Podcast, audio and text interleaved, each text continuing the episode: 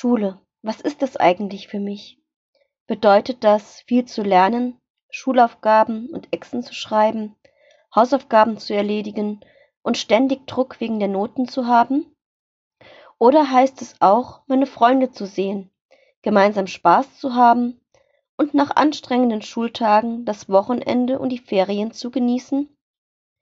Gott, hilf uns zu erkennen, dass Schule nicht nur negative Seiten hat. Amen. Schule, was ist das eigentlich für mich? Bedeutet das, viel zu lernen, Schulaufgaben und Exen zu schreiben, Hausaufgaben zu erledigen und ständig Druck wegen der Noten zu haben?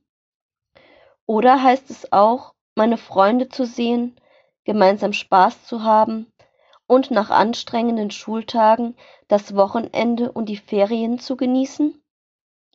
Gott, hilf uns zu erkennen, dass Schule nicht nur negative Seiten hat. Amen. Schule, was ist das eigentlich für mich?